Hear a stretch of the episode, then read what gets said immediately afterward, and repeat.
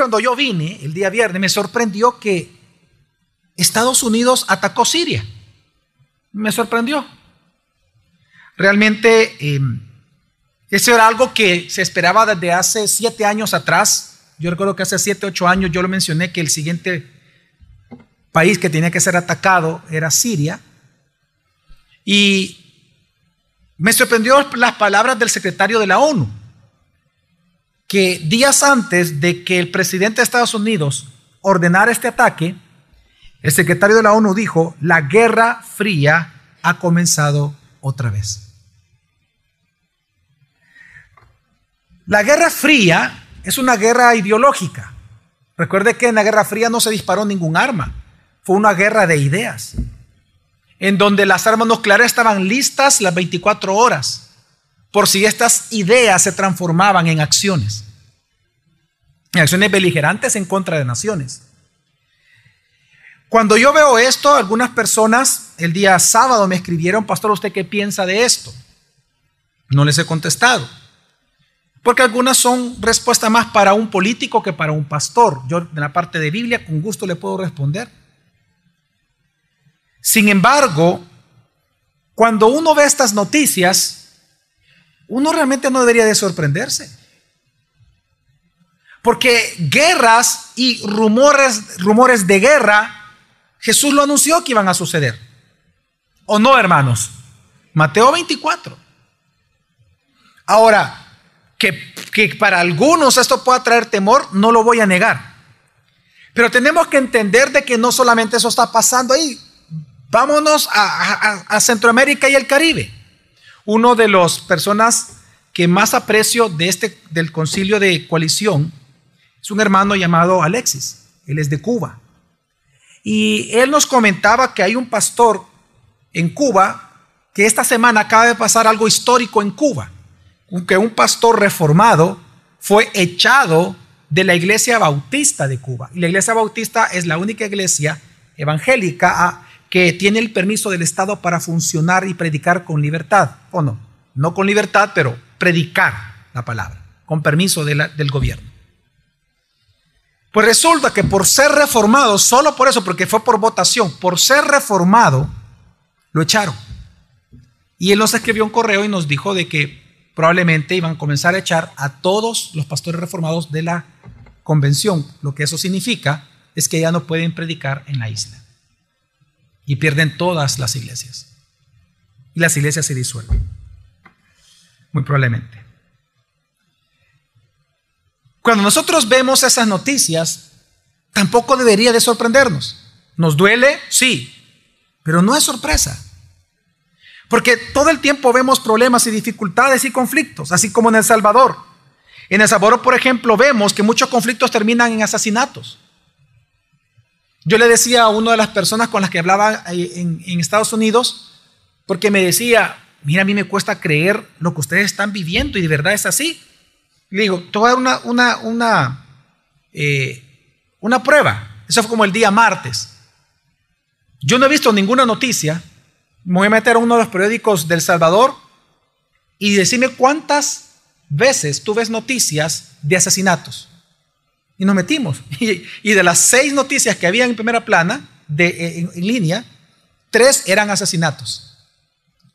Entonces, yo le decía, en El Salvador, nosotros vivimos todo el tiempo en conflictos que terminan en asesinatos. No podemos negar nosotros los salvadoreños que todo el tiempo estamos viendo, observando pleitos en toda área social del Salvador. Por ejemplo, vemos conflictos entre empleados de una misma empresa. Se supone que Hoy en día en la jerga empresarial se habla de que somos familia y que la empresa es una familia, lo cual es una mentira. Ninguna empresa es ninguna familia. Usted está ahí porque le pagan. Eso, es mentira, son eslogan para que las utilidades crezcan, pero eso es mentira. No hay una familia en ninguna empresa. Eso es simplemente un trabajo. Sin embargo, ahora vemos que hay conflicto entre empleados dentro de una misma empresa cuando supuestamente deberían tratarse como familia. Vemos pleitos aún en las mejores familias. Vemos conflictos entre esposo y esposa, entre hijos y padres, padres e hijos, entre hermanos. Vemos conflictos entre amigos, vemos conflictos entre pastores. Y también vemos conflictos y vemos muchos resentimientos y celos entre iglesias en El Salvador. Si algo sufre el cristianismo en El Salvador es división de parte de los pastores, división de parte de las iglesias. Y lo peor de todo no es eso, sino que lo peor de todo es que los conflictos que muchas veces vemos, estas guerras y estos pleitos que vemos en el mundo, también se están viviendo internamente dentro de las iglesias locales en un país. Y El Salvador no es la excepción. La guerra existe donde seres humanos existen. ¿Por qué es así? ¿Por qué los seres humanos somos violentos? ¿Por qué los seres humanos discutimos? ¿Por qué los seres humanos ocupamos el pleito como una forma de ganar un argumento? ¿Por qué estamos habituados a las guerras y a los conflictos para lograr aquello que deseamos? En la carta de Santiago, precisamente él nos responde esa pregunta y es la pregunta que vamos a responder nosotros hoy en esta mañana. El título del sermón de esta mañana es ¿De dónde vienen las guerras y los pleitos? Santiago capítulo 4, versículo 1 al, 4, 1 al 6, dice así. ¿De dónde vienen las guerras y los conflictos entre vosotros? ¿No vienen de vuestras pasiones que combaten en vuestros miembros? Codiciáis y no tenéis, por eso cometéis homicidio. Sois envidiosos y no podéis obtener por eso combatís y hacéis guerra. No tenéis porque no pedís. Pedís y no recibís porque pedís con malos propósitos para gastarlo en vuestros placeres o almas adúlteras. ¿No sabéis que la amistad del mundo es enemistad hacia Dios? Por tanto, el que quiere ser amigo del mundo se constituye enemigo de Dios. ¿O pensáis que la escritura dice en vano? Él celosamente anhela el espíritu que ha hecho morar en nosotros. Pero Él da mayor gracia. Por eso dice, Dios resiste a los soberbios, pero da gracia a los humildes. Yo quiero hablar prácticamente dos grandes puntos, dos grandes verdades de este texto. En primer lugar, el origen de las guerras y de los pleitos en los seres humanos. Piensa en cualquier conflicto. Piense en su conflicto con su esposo, con su esposa. Piense en su conflicto en el trabajo. Piense en su conflicto dentro de la familia. Piense en esos constantes pleitos y guerras que se dan en su trabajo. En este texto se nos dice claramente cuál es el origen de toda clase de guerra y pleito, no importa si es a escala internacional o es a una escala familiar. Y en segundo lugar, lo que vamos a ver cuál es la solución a ellos o como lo presenta también Santiago, cuál es el origen de la paz en una persona, en una familia o en una nación. Así que vamos a ver estas dos cosas, el origen de las guerras y el origen de la solución a las guerras, que es la paz. En primer lugar, vamos a ver cuál es el origen de todas las guerras y los pleitos de los seres humanos. Santiago comienza diciendo, versículo 1, él pregunta, son preguntas retóricas que tienen respuestas eh, obvias. Su respuesta eh, es muy obvia y dice, ¿de dónde vienen las guerras y los conflictos entre vosotros? Cuando Santiago escribe esto, hermanos, tenemos que prestar atención a que las palabras que él ocupa son palabras muy fuertes, muy, muy fuertes. Él no está hablando de pleitos comunes. Cuando él ocupa la palabra guerra, la palabra guerra en griego es polemon, es polemos, que de donde viene la palabra polémica. Esta palabra polemos es lo que significa es una guerra entre grupos de batalla, pero son guerras extensas. Santiago está ocupando que es el escritor de la carta, no es Pablo, es Santiago, el medio hermano de Jesús. Recuerden, es el hijo de María. Él cuando escribe esta carta, él ocupa esta palabra muy fuerte para ellos en aquel momento. Una palabra que denota aquellas guerras desgastantes que duran muchísimos años, pero que muchos mueren. Entonces, él dice, ¿de dónde vienen este, estas guerras? Es decir, este grupos de batalla. Y luego la palabra conflicto es la palabra majé, que se refiere a los pleitos entre dos grupos de personas que tienen diferencias ideológicas, guerra fría. ya sea dentro de una iglesia, que es el contexto de Santiago, le está hablando dentro de la iglesia lo que estaba pasando, como ya sea en una familia o ya sea en un país.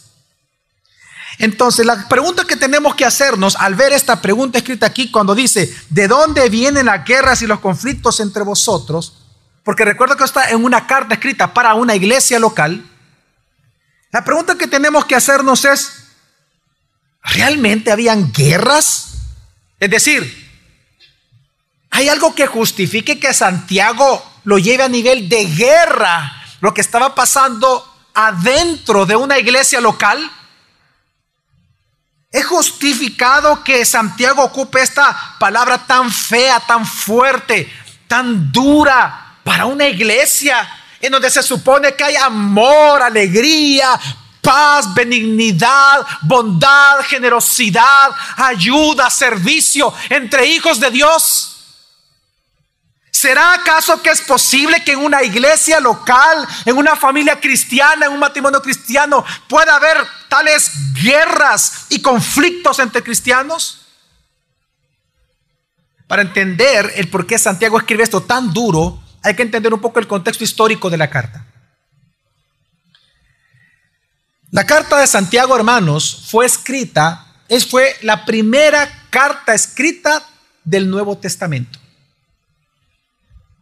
Santiago fue el primer escritor antes de Pablo, antes de Pedro, antes de las cartas de Juan. Él fue el que escribió esta primera carta. Y precisamente fue escrita a una comunidad cristiana en conflicto. Si usted, por ejemplo, me acompaña ahí en su escritura, en la Biblia, en Santiago capítulo 1, versículo 1, usted se dará cuenta que Santiago le escribe a cristianos que estaban en la diáspora. Digan conmigo, diáspora. La diáspora significa dispersión. Es decir, que eran cristianos que habían estado en Jerusalén, en donde, se, donde inició la predicación del Evangelio por primera vez en Pentecostés, y que por razones que vamos a ver, ellos tuvieron ellos fueron dispersados en diferentes ciudades a lo largo de toda Europa. Y por lo tanto resulta que ahora estas personas eran una comunidad en conflicto. Y, los conflictos venían de diferentes lados.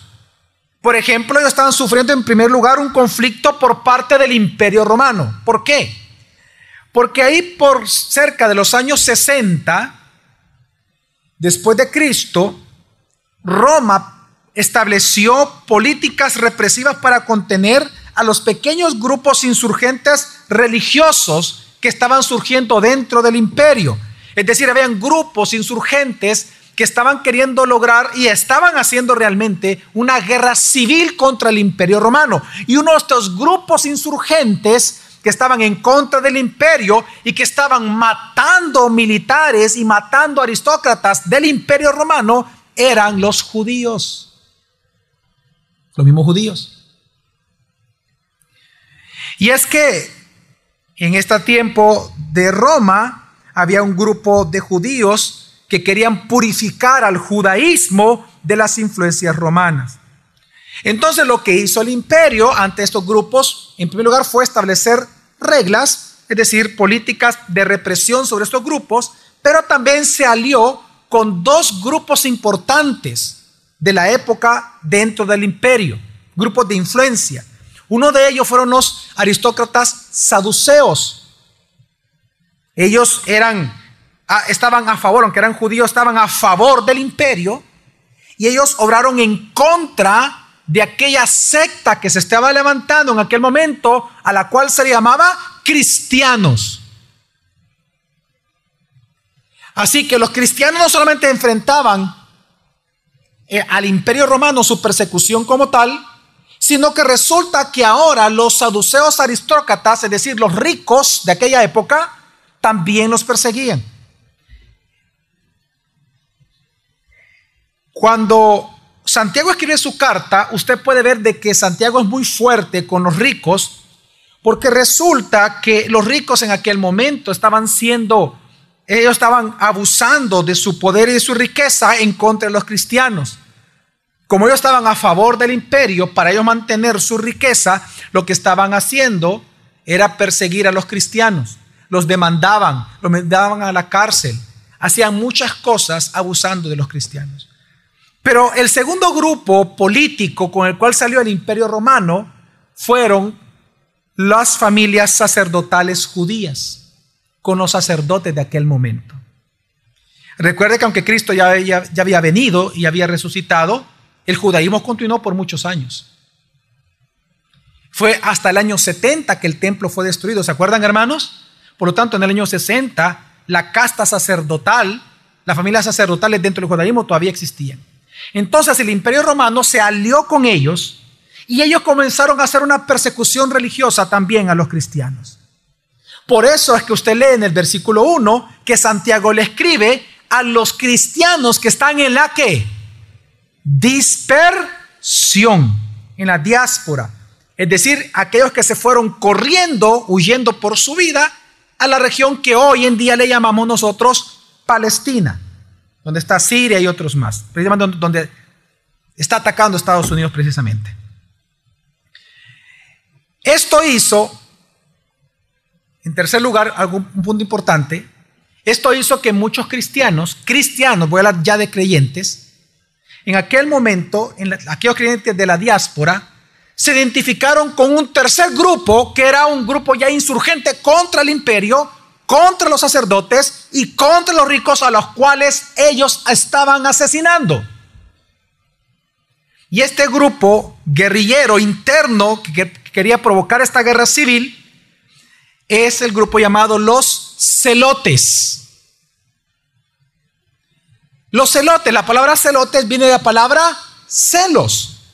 Ellos eran celosos del judaísmo y ellos querían limpiar al judaísmo de la contaminación de la religión pagana de Roma. Entonces, los cristianos de las diásporas, que eran pobres, al ver que ellos luchaban contra el mismo enemigo, que eran los ricos que los estaban oprimiendo, contra los sacerdotes que los estaban persiguiendo y contra el imperio romano que los quería matar, entonces, ¿qué le dijo? Tu enemigo es mi enemigo, por lo tanto vamos a hacer qué? Amigos, tú y yo. Y muchos cristianos se unieron a los celotes y muchos celotes comenzaron a asistir a estas iglesias en la diáspora. Así que era un momento histórico de mucha convulsión política, religiosa y militar internamente en el imperio romano. Pero como si eso fuera poco, también estaba pasando algo importante dentro de la iglesia cristiana. Y es que muchos líderes religiosos también estaban abusando dentro de las iglesias locales. El mismo Santiago en su carta nos enseña, y también la historia alrededor de estos versículos, en el contexto histórico, que dentro de las iglesias cristianas de la diáspora, muchos de las personas dentro de, dentro de las iglesias locales disputaban entre ellos para ver quién iba a ser el rabino cristiano de la iglesia es decir, quién iba a ser el líder. Y en aquel momento no se le llamaba pastores, se le llamaba rabinos cristianos, rabino, como un rabino, que es lo que ellos conocían. Entonces había una puna entre las personas de la iglesia por posiciones dentro de la misma. ¿Y por quién iba a liderar grupos de personas? Entonces, para ellos lograr subir y escalar dentro de la iglesia local, ellos comenzaban a murmurar, a chismear, a difamar a los competidores de la función. Para ellos entonces así procurar ganar, ser el rabino cristiano de esa iglesia local. Y como si eso fuera poco, no solamente entonces los cristianos estaban sufriendo, fíjese bien, ¿de dónde venimos? Del imperio, de los ricos, de los, em, de los sacerdotes judíos, sino que resulta que también de sus propios líderes. Pero si como eso fuera poco, había un tercer tipo de conflicto que estaban viviendo la iglesia. Y eran los conflictos entre los miembros. Y es que en esta comunidad, Santiago también en su carta nos hace ver de que en esta comunidad había mucha división. ¿Por qué? Porque ellos resulta que llegaban a, a reunión, a congregarse, adoraban a Dios, alababan a Jesucristo, cantaban Osana, aleluya, Pero con esa misma boca, ellos murmuraban, chismeaban y difamaban a su hermano que estaba a la par después de esa reunión. Y esa ira desenfrenada que ocurría entre ellos por este tipo de chismes, este, llegaban al punto casi del asesinato porque en medio de ellos habían celotes. Por eso no es de extrañar, cuando uno entiende lo que estaba pasando en esta iglesia, por eso no es de extrañar que algunos escritores de hoy dicen, hay algunos que dicen, qué bueno fuera regresar a la iglesia primitiva. Hermano, usted no sabe los problemas que tenía la iglesia primitiva. Estos problemas eran reales. Había una constante amenaza de asesinato dentro de las mismas iglesias por pleitos. Como aquí en El Salvador, que hace un par de meses atrás me enteré por las noticias que un hombre le pitó a otro hombre porque no, no se pasó rápido el semáforo.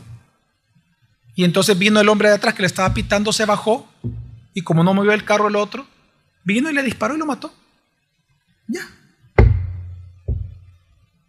Eso es lo que estaba pasando en la iglesia cristiana en los años 60 después de Cristo.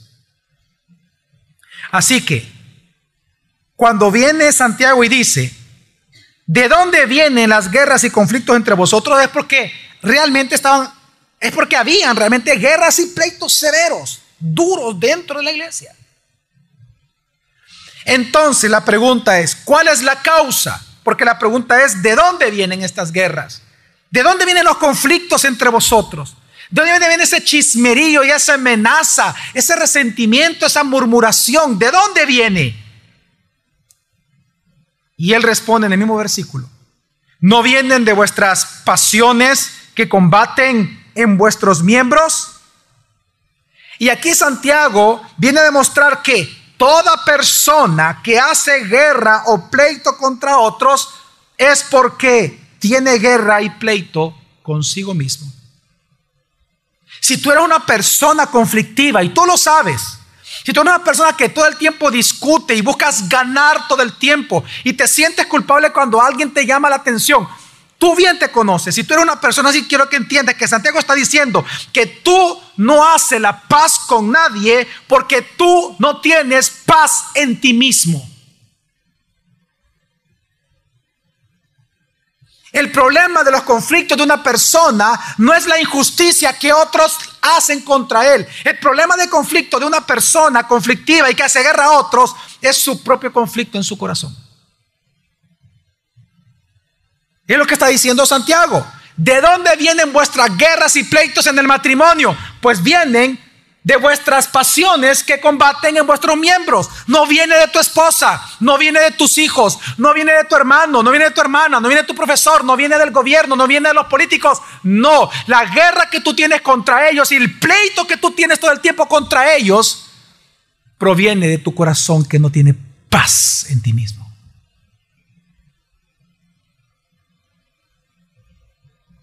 Y es que Santiago ocupa una palabra muy fuerte, la palabra para pasiones, cuando dice, no vienen de vuestras pasiones. La palabra pasión ahí en griego es la palabra edón, de donde viene la palabra hedonismo.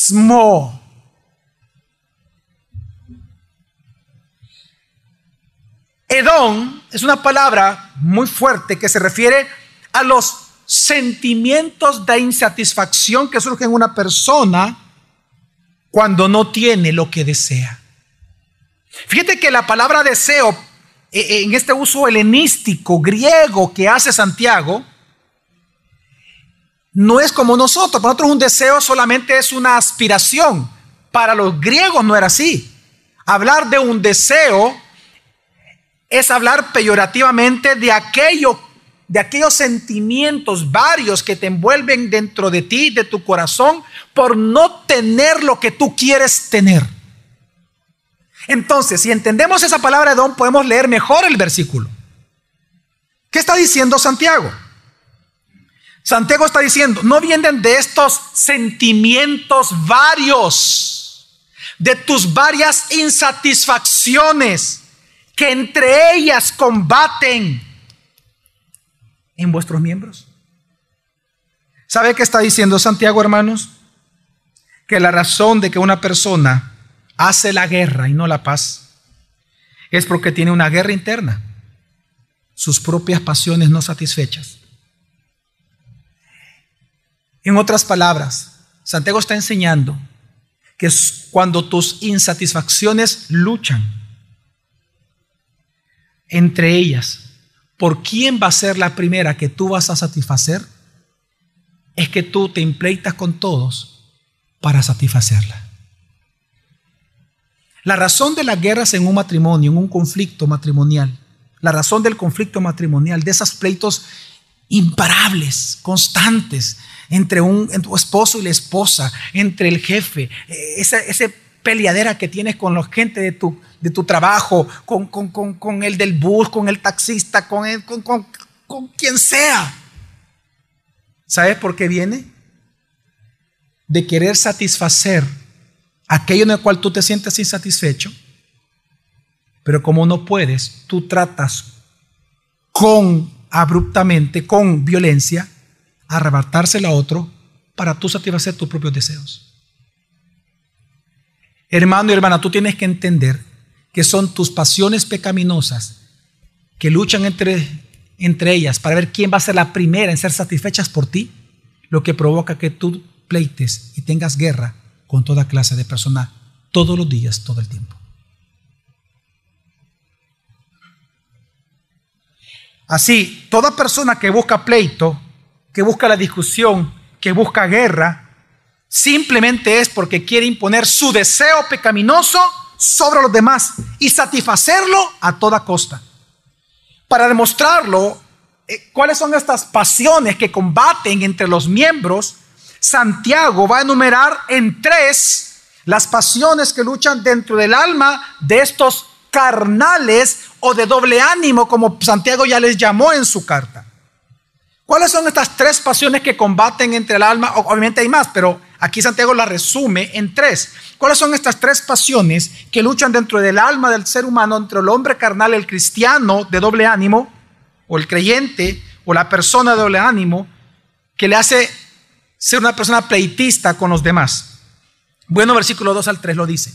Número 1, codiciáis y no tenéis. Por eso cometéis qué? Homicidio.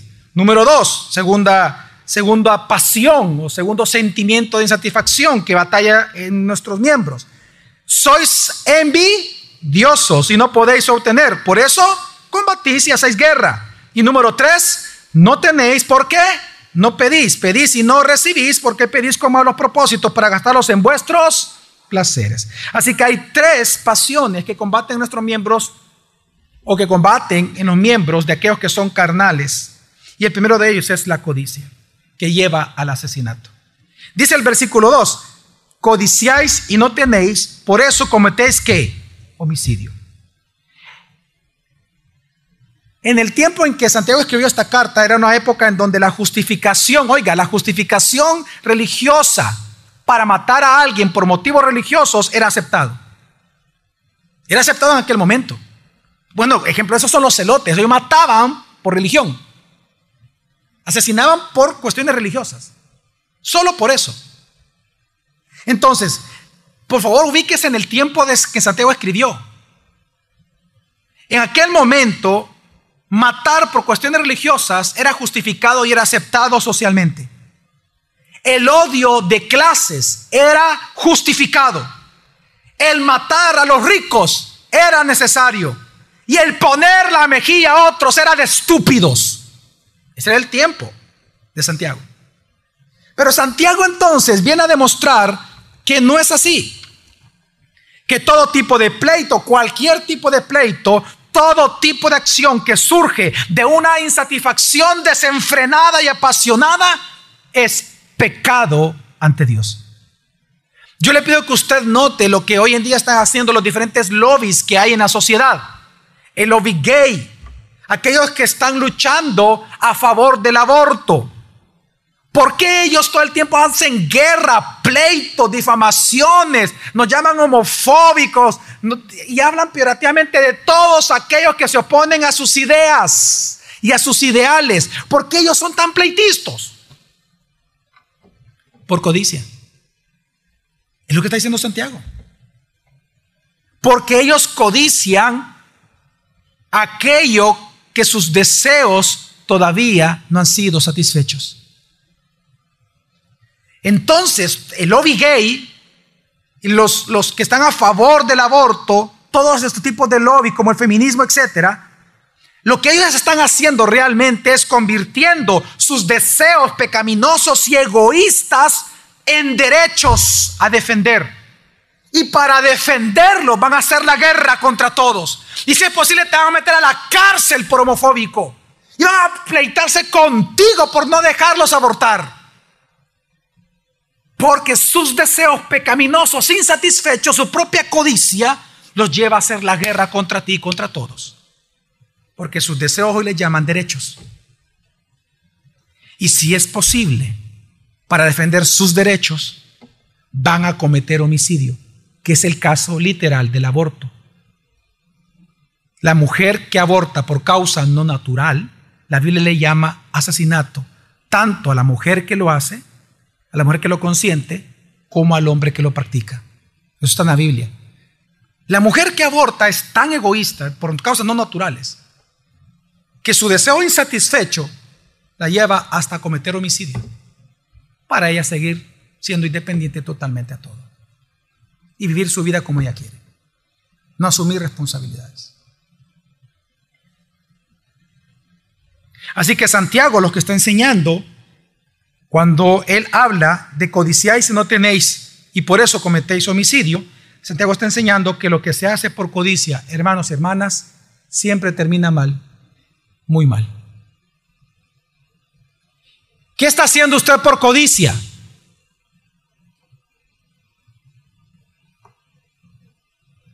Usted se está mostrando amigos de quien usted no debe de ser amigo, pero porque usted tiene un interés en él.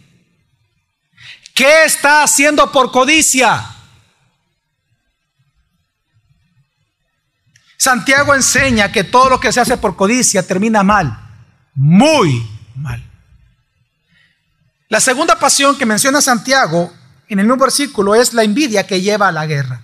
Dice Santiago, sois envidiosos y no podéis obtener, por eso combatís y hacéis guerra. Ahora, aquí la palabra envidia creo que debe de ser explicada muy bien, porque es una palabra que no puede ser entendida por nosotros si no entendemos su significado griego, su significado helenístico de la época.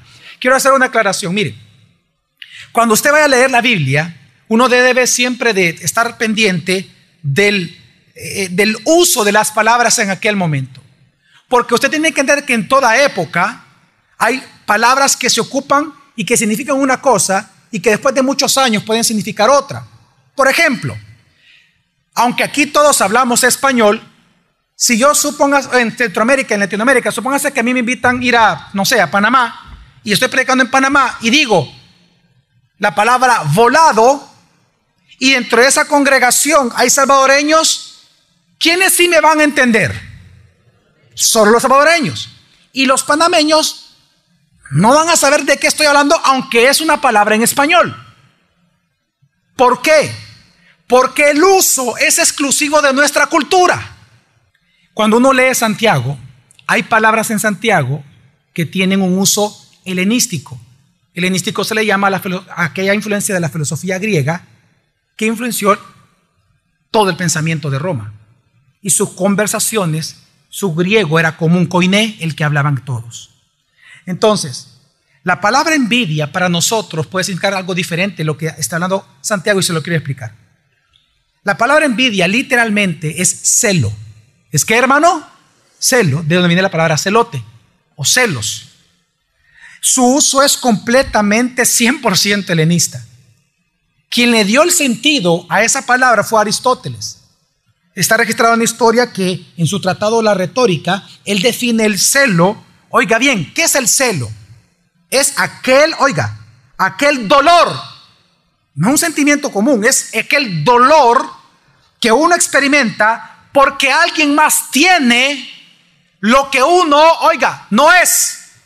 Esta palabra se ocupaba tanto positivamente como negativamente. Por ejemplo, positivamente se usaba para cuando alguien quería emular alguna cualidad que alguien quería tener. Por ejemplo, en, el Antiguo Testamento, Dios dice que por causa del temor de corazón que tuvo Finés ante él, Dios no destruyó la ciudad. Y Dios llama en ese versículo a Finés, le llama fanático. ¿Cómo le llama? Ahí es la palabra en hebreo para celo. O por ejemplo, la palabra celotes. O Jesús, cuando dice la escritura que él botó la mesa de los cambistas, sacó el látigo y le pegó y, pegó a las mesas y botó las cosas. ¿Por qué lo hizo? Porque él tuvo qué? Celo. Entonces, quiero que entendamos que la palabra celo se ocupaba tanto positivamente, pero también se ocupaba como negativamente. Cuando se ocupaba eh, en el sentido del deseo de querer quitarle a alguien lo que tiene, pero no porque quiere lo que tiene, sino que porque quiere que los demás lo vean a él, como los demás ven a quién, a esa persona. Yo quisiera ser como fulano y por lo tanto voy a robarle y quitarle lo que él tiene, porque yo quiero que los demás me vean y me traten como tratan y ven a fulano. Ese es el celo. Por eso es que es traducido con la palabra en envidia. Ya el uso de Santiago es ese. Celo y envidia significan lo mismo en la carta de Santiago, exactamente lo mismo. Esta palabra, por ejemplo, aparece en Hechos de los Apóstoles, usada negativamente. Dice Hechos 5:17, pero levantándose el sumo sacerdote y todos los que estaban con él, es decir, la secta de los saduceos, se llenaron de celo. La pregunta es, ¿qué es lo que, cuando usted lee esto, usted tiene que entender de un solo envidia? Lo que es un uso helenístico, envidia. Ellos tenían envidia. La pregunta es, ¿de qué tenían envidia los saduceos? De unos apóstoles.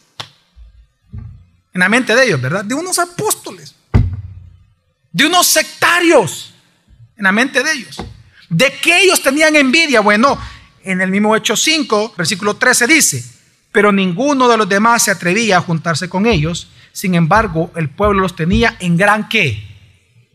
Entonces, ¿por qué ellos se lavan? ¿De qué lo que los saduceos se lavan de los apóstoles?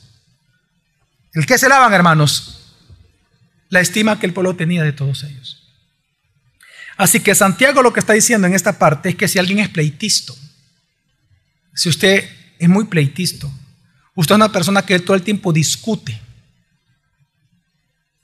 que para usted todo es pleito, todo lo resuelve gritando. Usted se, usted, usted se justifica diciendo, es que así soy yo, de mecha corta. Si usted es de esas personas que se engaña a usted mismo, es porque usted es envidioso.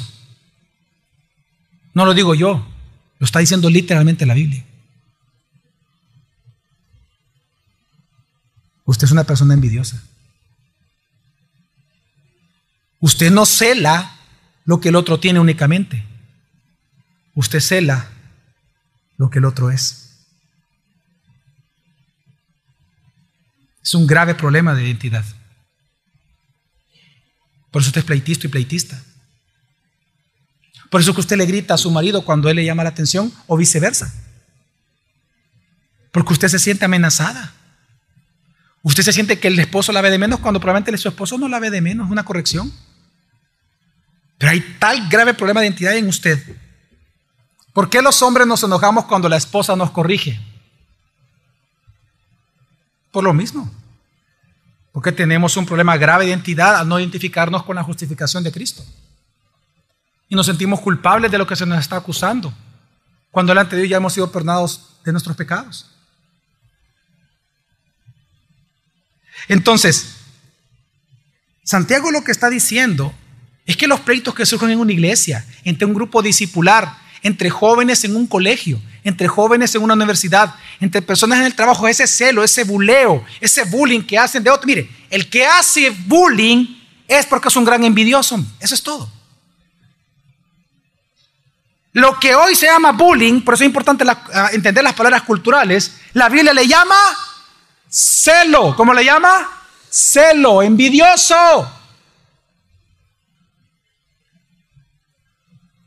Por eso es que el envidioso, el celoso anda hablando y chismeando de todo mundo, de la iglesia, del pastor, de no sé qué, porque está insatisfecho consigo mismo. No vive satisfecho con nada. envidia la felicidad que ve en el otro. Se enojan. ¿Y de, ¿Y de qué está hablando Santiago si no es de eso, bendito Dios? Se enoja de ver la alegría del otro porque viajó. No, ya viste que, que no, es que mira, es que, ¿a saber dónde sacó el pisto?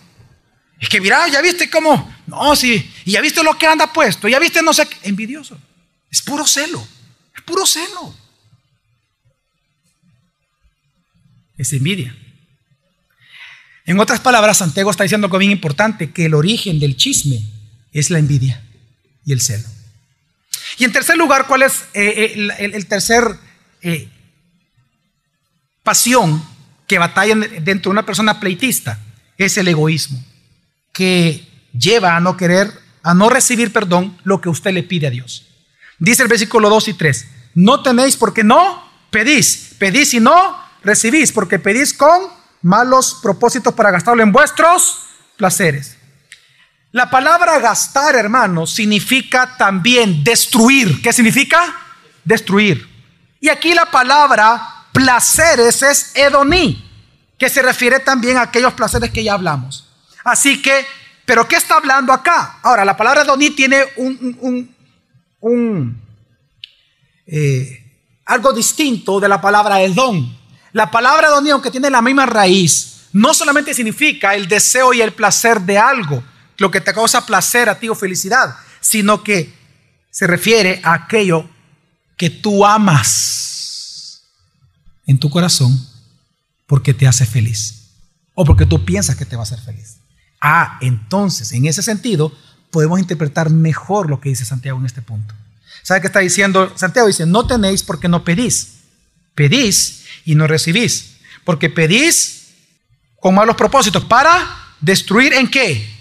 en aquello que tú amas. Ok, aquí hermanos, présteme toda su atención.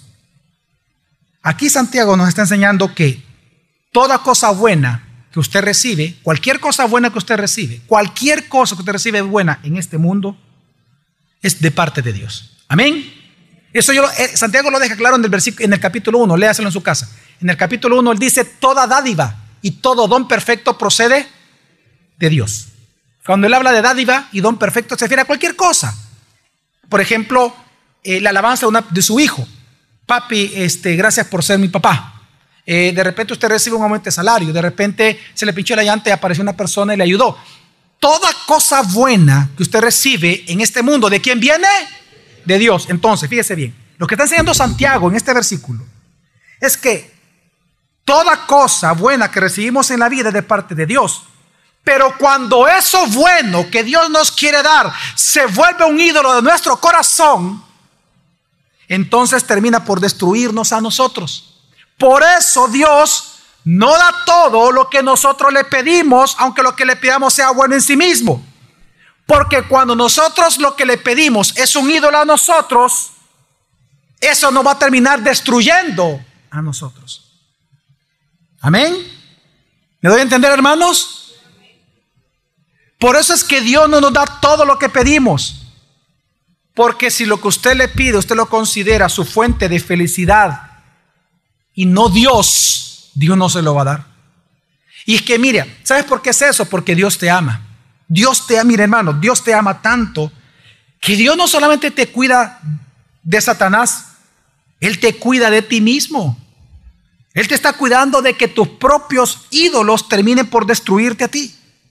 Eso es parte de su amor de Dios por ti. Él no solamente te está cuidando de que Satanás te pueda hacer daño. Él te está cuidando de que tú te hagas daño a ti mismo a través de tus propios ídolos en tu corazón. Por eso es que Él no da todo lo que uno le pida a Dios. Es lo que está enseñando Santiago. Muchas veces tú le puedes pedir algo a Dios, pero si en el fondo eso que tú le estás pidiendo a Dios es para tú tener más reconocimiento, una mejor imagen social, que la gente te aplauda, pero tú le pides eso a Dios porque lo que tú realmente anhelas es sentirse, es sentirte feliz con eso que tú vas a obtener. Si esa es tu meta, pues quiero que entienda que Dios no te lo va a dar. O sea, así de simple. Porque eso va a terminar destruyéndote a ti mismo. Así Santiago entonces Lo que está enseñando es que cuando tú no obtengas lo que tú le pides a Dios, piensa en algo que tú le estás pidiendo a Dios por muchos años. Cuando tú no obtienes algo que le has estado pidiendo a Dios, hermano y hermana, entonces dale gracias a Dios. Dale gracias a Dios. Porque probablemente mal usando esa gracia y esa dádiva que Dios, que tú le estás pidiendo a Dios, si Él te la da, te vas a destruir a ti mismo. Así que de todo aquello que tú le has pedido a Dios y Él no te ha dado, dale gracias, porque Dios te está cuidando a ti. Amén, hermanos. ¿Me están dando a entender? Dios te está cuidando porque te ama. Así que Santiago, hermanos y hermanas, está enseñando que la razón de que una persona hace la guerra contra otros es porque tiene una guerra con sí mismo. Sus pasiones luchan entre ellas por ser la primera en ser satisfechas. Santiago nos demuestra en esta porción de Santiago 4 que si tú vives insatisfecho es porque tú estás insatisfecho con Dios. Y si estás insatisfecho con Dios, es porque en el fondo tú estás convencido que tú eres más suficiente para ti mismo que Dios mismo. Por eso es que en Santiago, en la carta de Santiago, la autosatisfacción no es más que el egoísmo del alma caída. Y esa es la historia del hombre, si lo vemos desde Génesis. El hombre buscó ser feliz fuera de Dios y entonces comenzó a ser infeliz para siempre y jamás se pudo recuperar desde ese lugar. Santiago está diciendo que si tú eres insatisfecho, es porque estás insatisfecho con Dios. Lutero enseñó en la Reforma que cuando alguien sabe que es libre de, cuando alguien se sabe libre de culpa, de pecado, entonces es libre para amar y para servir a los demás. Solo cuando tú estés satisfecho en Dios es que eres libre de la insatisfacción. Y en lugar de quitar, tú das. Y en lugar de hacer guerra a tu prójimo, tú provocas la paz. Por eso es que a los cristianos se les llama bienaventurados, porque somos pacificadores. Porque cuando tú te sientes satisfecho con Dios, tú ya no quitas, tú das. En lugar de hacer la guerra para quitar, tú haces la paz para dar. Porque ya estás satisfecho completo en Dios. Así que, hermano, solo cuando tú te sientas completo en Dios es que buscarás tú mismo completar a los demás. Nunca olvides que la libre generosidad de uno a otro surge de un corazón rebosante de Dios y su amor. Cuando tu corazón está rebosando de Dios, es que entonces te sientes libre para dar y para dar y para dar. Tú eres tan rico en la riqueza de Cristo en ti que tú quieres compartir esa riqueza con todos los demás. Ya no lo busca por un interés de obtener, lo buscas por un, eh, por un interés de darles a ellos lo que Dios te ha dado a ti. Solo ahí tú vas a vivir en paz. Entonces Santiago va a responder una pregunta para ir concluyendo. ¿Por qué no hay paz en el corazón del hombre? Pues Santiago va a enseñar que la razón por la que no hay paz contigo mismo es porque no, tú no tienes paz con Dios. Y esto lo dice en los últimos versículos diciendo, oh almas adúlteras, ¿no sabéis que la amistad del mundo es enemistad hacia Dios? Por tanto, el que quiere ser amigo del mundo se constituye enemigo de Dios. Aquí Dios llama adúlteras a los que diciendo que creen y aman a Jesús, pero deliberadamente coquetean con el mundo hasta el punto de volverse amigos del mundo. Ellos vienen a ser constituidos, se constituyen a sí mismos enemigos de Dios. Y, esto tiene razón, porque recuerde que cuando Dios nos compró a precio de sangre de Jesucristo, Dios nos desposó a nosotros. Él vino a ser nuestro esposo y nosotros la novia de Él. Así que Santiago en este texto llega al punto de todo. La razón por la cual no estás en paz contigo mismo y hace la guerra contra todos es porque no estás en paz con Dios. Y no hay peor condición para el ser humano que esta. ¿Qué se puede hacer? ¿Qué puede hacer el hombre cuando ya es un enemigo de Dios porque ama el mundo y su sistema? ¿Qué puede hacer el hombre? Nada. No hay nada que tú puedas hacer. Es irrecuperable. Tú no puedes hacer nada para salir del pozo. Llegaste al fondo, tocaste fondo. No puedes hacer absolutamente nada. Pero ahí radica la gran noticia de Dios. Que tú no puedes hacer nada. Porque Dios lo hizo todo en Jesús en la cruz del Calvario. Por eso el versículo 5 de Santiago, leamos bien qué es lo que dice. O pensáis que la escritura dice en vano. Él, es decir, Dios, celosamente anhela el Espíritu que ha hecho morar en quién? En nosotros. Ahora Santiago va a hacer un contraste en todo lo que viene diciendo. ¿Cuál es el contraste? Él está enseñando en este versículo que así como el ser humano tiene un celo pecaminoso, degradante por aquello que ama y desea pecaminosamente, así Dios tiene un celo santo y justo y amoroso por quienes Él ama. Y ese celo de Dios por sus hijos hace que Él imparta lo único necesario para que tú te salves, y es la gracia de Él. ¿Qué es lo que dice el versículo 6? Es por este celo de Dios, por este celo que Él tiene por quienes Él ama, que por su celo, dice el versículo 6, pero Él da qué? Mayor que gracia. Por eso dice, Dios resiste a los soberbios, pero da gracia a quién? A los humildes. Dios nos enseña que si, hermano y hermana, Dios nos enseña que si nuestro pecado es la causa de nuestras guerras y conflictos con los demás, entonces la gracia de su perdón es la fuente de paz y solución a todos esos pleitos. Y es lo que Santiago termina enseñando. Y es aquí donde nosotros vemos el Evangelio. Es tal el amor de Dios por sus elegidos que Él encarnó para lograr el perdón y la paz eterna entre ellos. Y Dios, en Cristo Jesús, al ofrecerse como la ofrenda propiciatoria y resucitar al tercer día, entonces el perdón, la justicia y la amistad de Dios para con el pecador ahora redimido es para con todos aquellos que por medio de la fe quieran en Jesucristo como Dios Salvador y su obra redentora. Santiago nos está enseñando que si por las batallas internas de nuestros deseos pecaminosos hacemos guerras y pleitos contra los demás, entonces por la humildad que viene de la gracia de Dios en nosotros, es que buscamos vivir en paz con nuestra esposa, con nuestro esposo y contra todas las personas. Hermano y hermana, humíllese.